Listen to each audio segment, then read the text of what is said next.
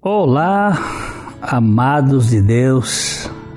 Que alegria estar de novo aqui em contato com você, tomando um cafezinho através desse nosso programa. Você sabe que o nosso objetivo aqui é, é anunciar o Evangelho, o Evangelho das insondáveis riquezas de Cristo, este Deus que se fez carne, que habitou entre nós. E eu digo sempre que por graça Ele pode habitar em nós, sermos morada de Deus. E você pode ser um aliado nosso Vão aparecer aí os links e endereços na tela da sua TV e nós contamos realmente com a sua participação, com as suas orações, com a divulgação para maior número possível e sua colaboração para que este programa se mantenha. A gente sabe dos custos e que isto se mantenha para a glória de Deus. E nós vamos... esperamos que você fique conosco para a gente conversar um pouco de coração para coração, ok? Até já. Uh, nós temos recebido algumas perguntas sobre a diferença entre a vida espiritual e a vida psicológica a vida mental. E a gente tem procurado dar algumas respostas através desses nossos encontros aqui sobre a vivificação espiritual. Nós temos a regeneração, que é a obra de Deus em trazer vida espiritual à vida zoe que é comunicada a um morto espiritual através do Espírito Santo em razão da nossa co-crucificação juntamente com Cristo, a co-crucificação da vida do ego, do egoísmo do pecador. Esta é uma realidade que a gente precisa ganhar luz eu nasci com uma natureza caída, é, é de Adão, uma natureza egoísta, possessiva, dominadora, uma natureza rebelde, incrédula. E tem que acontecer alguma coisa. Não é por educação num sistema religioso, é por revelação e transformação espiritual. É, tem que acontecer um milagre. Assim como o óvulo fecunda, é fecundado pelo espermatozoide, é, o meu espírito é fecundado pela palavra de Deus. Nós podemos dizer que a geração de Jesus no ventre de Maria foi um milagre da palavra que gerou vida no seu útero, uma vida uh, física. Mas esta é uma vida espiritual que vai ser gerada em nós.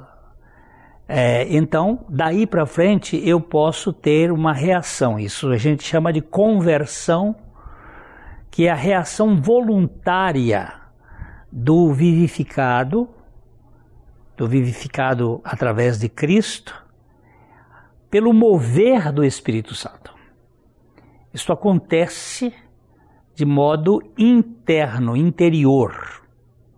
Uma pessoa que está morta espiritualmente, ela não tem nenhuma reação espiritual, ela, ela tem reações emocionais, intelectuais, instintivas, ela tem os seus aspectos físicos e psíquicos, mas ela não tem a realidade espiritual. Isso tem que acontecer mediante a palavra de Deus. Antes de poder reagir de modo espiritual, é preciso que nós sejamos vivificados no nosso espírito pelo Espírito de Deus. Preciso ter uma vida zoe para reagir espiritualmente. Sem isto não tem possibilidade. Vamos colocar aqui talvez o exemplo mais rudimentar, que é uma lagarta. Ela só reage do ponto de vista dos seus instintos em comer, comer, comer, ela sai destruindo tudo. Ela é um, muitas delas são taturanas que queimam, que até pode até matar. Mas por uma razão que não se sabe explicar bem, elas passam a detestar a sua vida de, de lagarta e cospem aquela substância que cria uma espécie de sepulcro, aquele casulo, e ali se processa um processo de transformação. É algo que transforma. E ela sai dali, a gente chama de metamorfose. Mas não só houve a mudança de forma, mas também houve uma mudança de inclinação a borboleta não tem mais a mesma voracidade de uma lagarta e nem tem aqueles pelos que envenenam. Ela mudou, houve uma mudança e ela reage de modo diferente. A palavra de Deus é a semente, é a semente geradora de vida espiritual. E o Espírito Santo, ele é o condutor desta semente ao coração de alguém que está morto espiritualmente em seus delitos e pecados. Nós temos claramente o apóstolo Paulo dizendo lá na carta aos Gálatas: Ele, isto é Deus, vos deu vida estando vós mortos nos vossos delitos e pecados. É, então ali nós temos a, a realidade espiritual de que nós fomos uh, vivificados por Deus. Deus nos vivificou.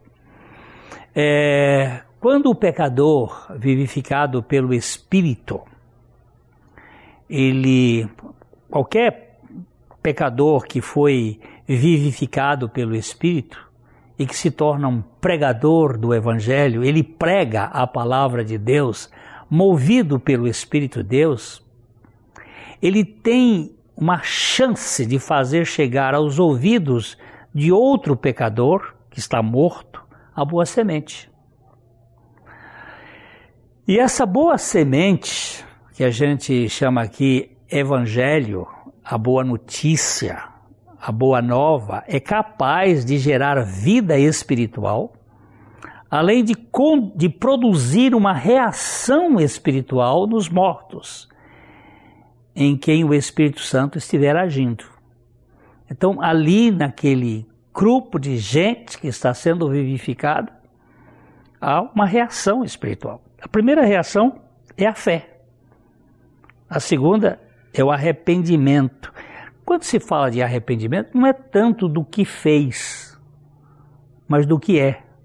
E nós olhamos o arrependimento mais como o problema da autoconfiança eu me basto, eu confio em mim mesmo. A vivificação espiritual promovida pela palavra é o primeiro milagre que gera vida espiritual em alguém. Eu não sei em quem vai gerar. Quando se prega, tem uma multidão e alguém recebe. Porque recebe, isso é um mistério. Quando o profeta Ezequiel foi levado ao vale de ossos sequíssimos, foi-lhe perguntado: podem estes ossos reviverem? Ossos sequíssimos. A sua resposta foi: Senhor Deus, tu sabes. Então o Senhor mandou que ele proclamasse a palavra sobre a montanha de ossos secos, e ali houve um milagre de vivificação. Aqueles ossos que estavam espalhados pelo campo foram se juntando osso a osso e formando um esqueleto. E depois ele continua dizendo: proclame, fale, e ali vieram os tendões, vieram os músculos e por fim a pele, mas ainda não havia vida. Era uma figura do povo de Israel que havia de se formar, que estava se, é, espalhado pelo mundo e que havia se, de ser restaurado, mas também é uma figura da obra de Deus na vida de alguém que está morto em delitos e pecados e que se torna agora é, possível a vida espiritual. Um morto espiritual não pode reagir espiritualmente, ele pode reagir psicologicamente, ele pode reagir fisicamente, mas não espiritualmente. Se antes não for vivificado pela palavra de Deus, a palavra viva em seu espírito morto, não existe reação espiritual. O Espírito Santo só produzirá vida espiritual por meio da palavra, que é palavra viva de um Deus vivo. E só os vivificados no Espírito podem reagir ao toque do Espírito Santo. Não existe essa condição de nós fazermos com que as pessoas reajam espiritualmente. Se você esperar, eu já já volto para a gente conversar um pouquinho mais sobre esta vida espiritual que é dada pelo Espírito de Deus a cada um de nós. Então, eu estava falando que não existe não existe condição de vida espiritual sem o Espírito Santo operar no interior do ser humano. Você sabe que não há choro de bebê que não nasceu, e nem arrependimento ou fé no morto espiritual. A conversão espiritual é consequência da vivificação espiritual. Muitas vezes nós confundimos, por exemplo, remorso com arrependimento. O sujeito é apanhado com a boca na botija e ele reage com choros e velas, nem sempre com fita amarela, mas reage assim de maneira é, uh, fazendo aquela cara, aquela coisa. Mas aquilo não é arrependimento, aquilo é remorso por ter sido encontrado fazendo uma coisa que não deveria fazer moralmente. Agora, o homem natural, o chamado psiquicos, ele não está em coma espiritual, ele está morto. Ele está morto. Não há vida espiritual na raça adâmica sem o novo nascimento que Jesus propôs. Isto é claro. O novo nascimento não é você ser batizado numa igreja, não é você ter é, tomado uma decisão, levantou a mão, foi lá na frente quando o pastor fez ou o padre. Não é nada disso. É uma obra interior, mediante a palavra, com revelação do Espírito. É algo que transcende os sentimentos e o entendimento, que vai além e que é a obra do Espírito de Deus. Os descendentes de Adão, isto é, a raça humana, vive sem conexão com a fonte da vida eterna. A nossa bateria espiritual se esgotou completamente com o pecado de Adão lá no Éden. E não haverá vida espiritual é, em nós, como não havia vida espiritual em Caim. Ele encontrava-se morto no seu espírito. Entretanto, já em Abel, ah, depois da vivificação pelo Espírito, a gente vê que ele reage pela fé sinal de vida espiritual. Não cremos para sermos vivificados, mas somos vivificados para crer. Abel é o primeiro que a Bíblia fala que teve fé. A Bíblia diz que pela fé Abel ofereceu um melhor sacrifício do que Caim. Por que foi melhor? Porque ele creu. Porque a gente sabe que a Bíblia explica a Bíblia, né? E aí você verifica o seguinte: se houve fé, é porque houve palavra de Deus. Porque a fé vem pelo ouvir e ouvir pela palavra de Deus. Ah, é claro, eu vou, vou ler o Hebreus capítulo 11, verso 4, que diz assim: pela fé, pela fé, Abel ofereceu a Deus mais excelente sacrifício do que Caim, pelo que obteve testemunho de ser justo, ou uma versão que diz assim, ser justificado, tendo a aprovação de Deus quanto às suas ofertas. Por meio dela, também, mesmo depois de morto, ainda fala. Você percebe que é algo totalmente diferente de uma emoção ou de alguma coisa, foi algo pela fé. E a fé é baseada na palavra de Deus. Jesus disse: O que é nascido da carne é carne. João capítulo 3, versículo 6. Eu nasci da carne lá na década de 40, é, em 1945. Para você não ficar fazendo conta aí, já tenho 74 anos. Reações minhas biológicas são consequências da minha vida biológica vivendo como um ser humano, ah, mas o que é nascido do Espírito, diz Jesus, é Espírito. A vida espiritual sempre precede as reações espirituais. A, a fé transcende a matéria. A fé é um atributo espiritual. O homem natural não tem fé, tem é, pensamentos positivos, tem lei de probabilidade, tem é, sentimento de autoconfiança, mas isso não é fé. Só existe fé se houver palavra de Deus. Assim como só existe visibilidade se houver luz. Sem luz não existe visibilidade, seja solar ou seja a luz elétrica ou de qualquer outro instrumento. Os regenerados no espírito foram chamados para serem porta-vozes de uma mensagem de vivificação ao mundo caído. Nós fomos chamados para pregar um evangelho que seja a realidade espiritual transformadora na vida de qualquer pessoa. Não há outro modo de alcançar as pessoas a não ser pela pregação do Evangelho. Jesus disse aos seus discípulos: Ide por todo o mundo e pregai o Evangelho a toda criatura. Agora, quem crê? Eu aqui tenho a ousadia de pensar que quem crê que foi batizado, aí batizado na cruz com Cristo, será salvo. Mas quem não crê já está condenado. E este crer ninguém explica.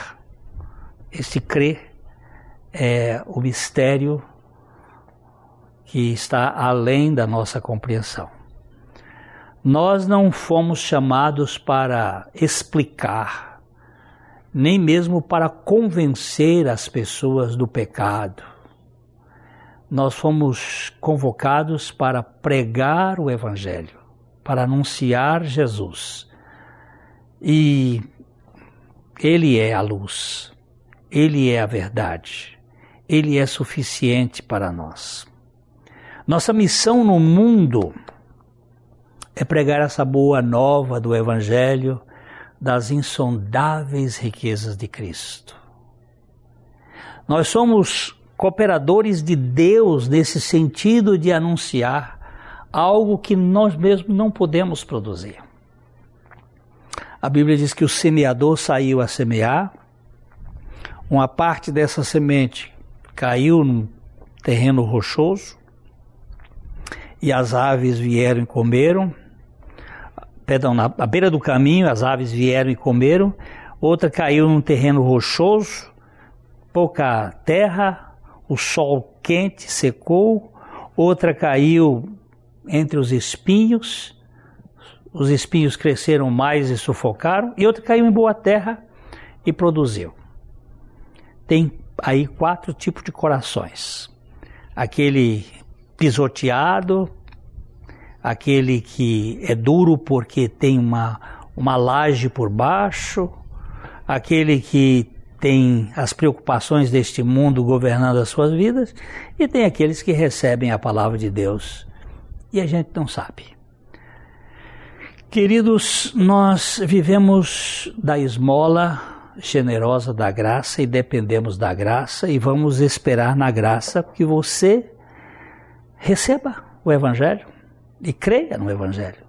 Nós não estamos aqui propondo mudança de religião, porque o sujeito muda de uma para outra, mas é a mesma pessoa, mas sim uma obra de Deus na transformação de cada um de nós.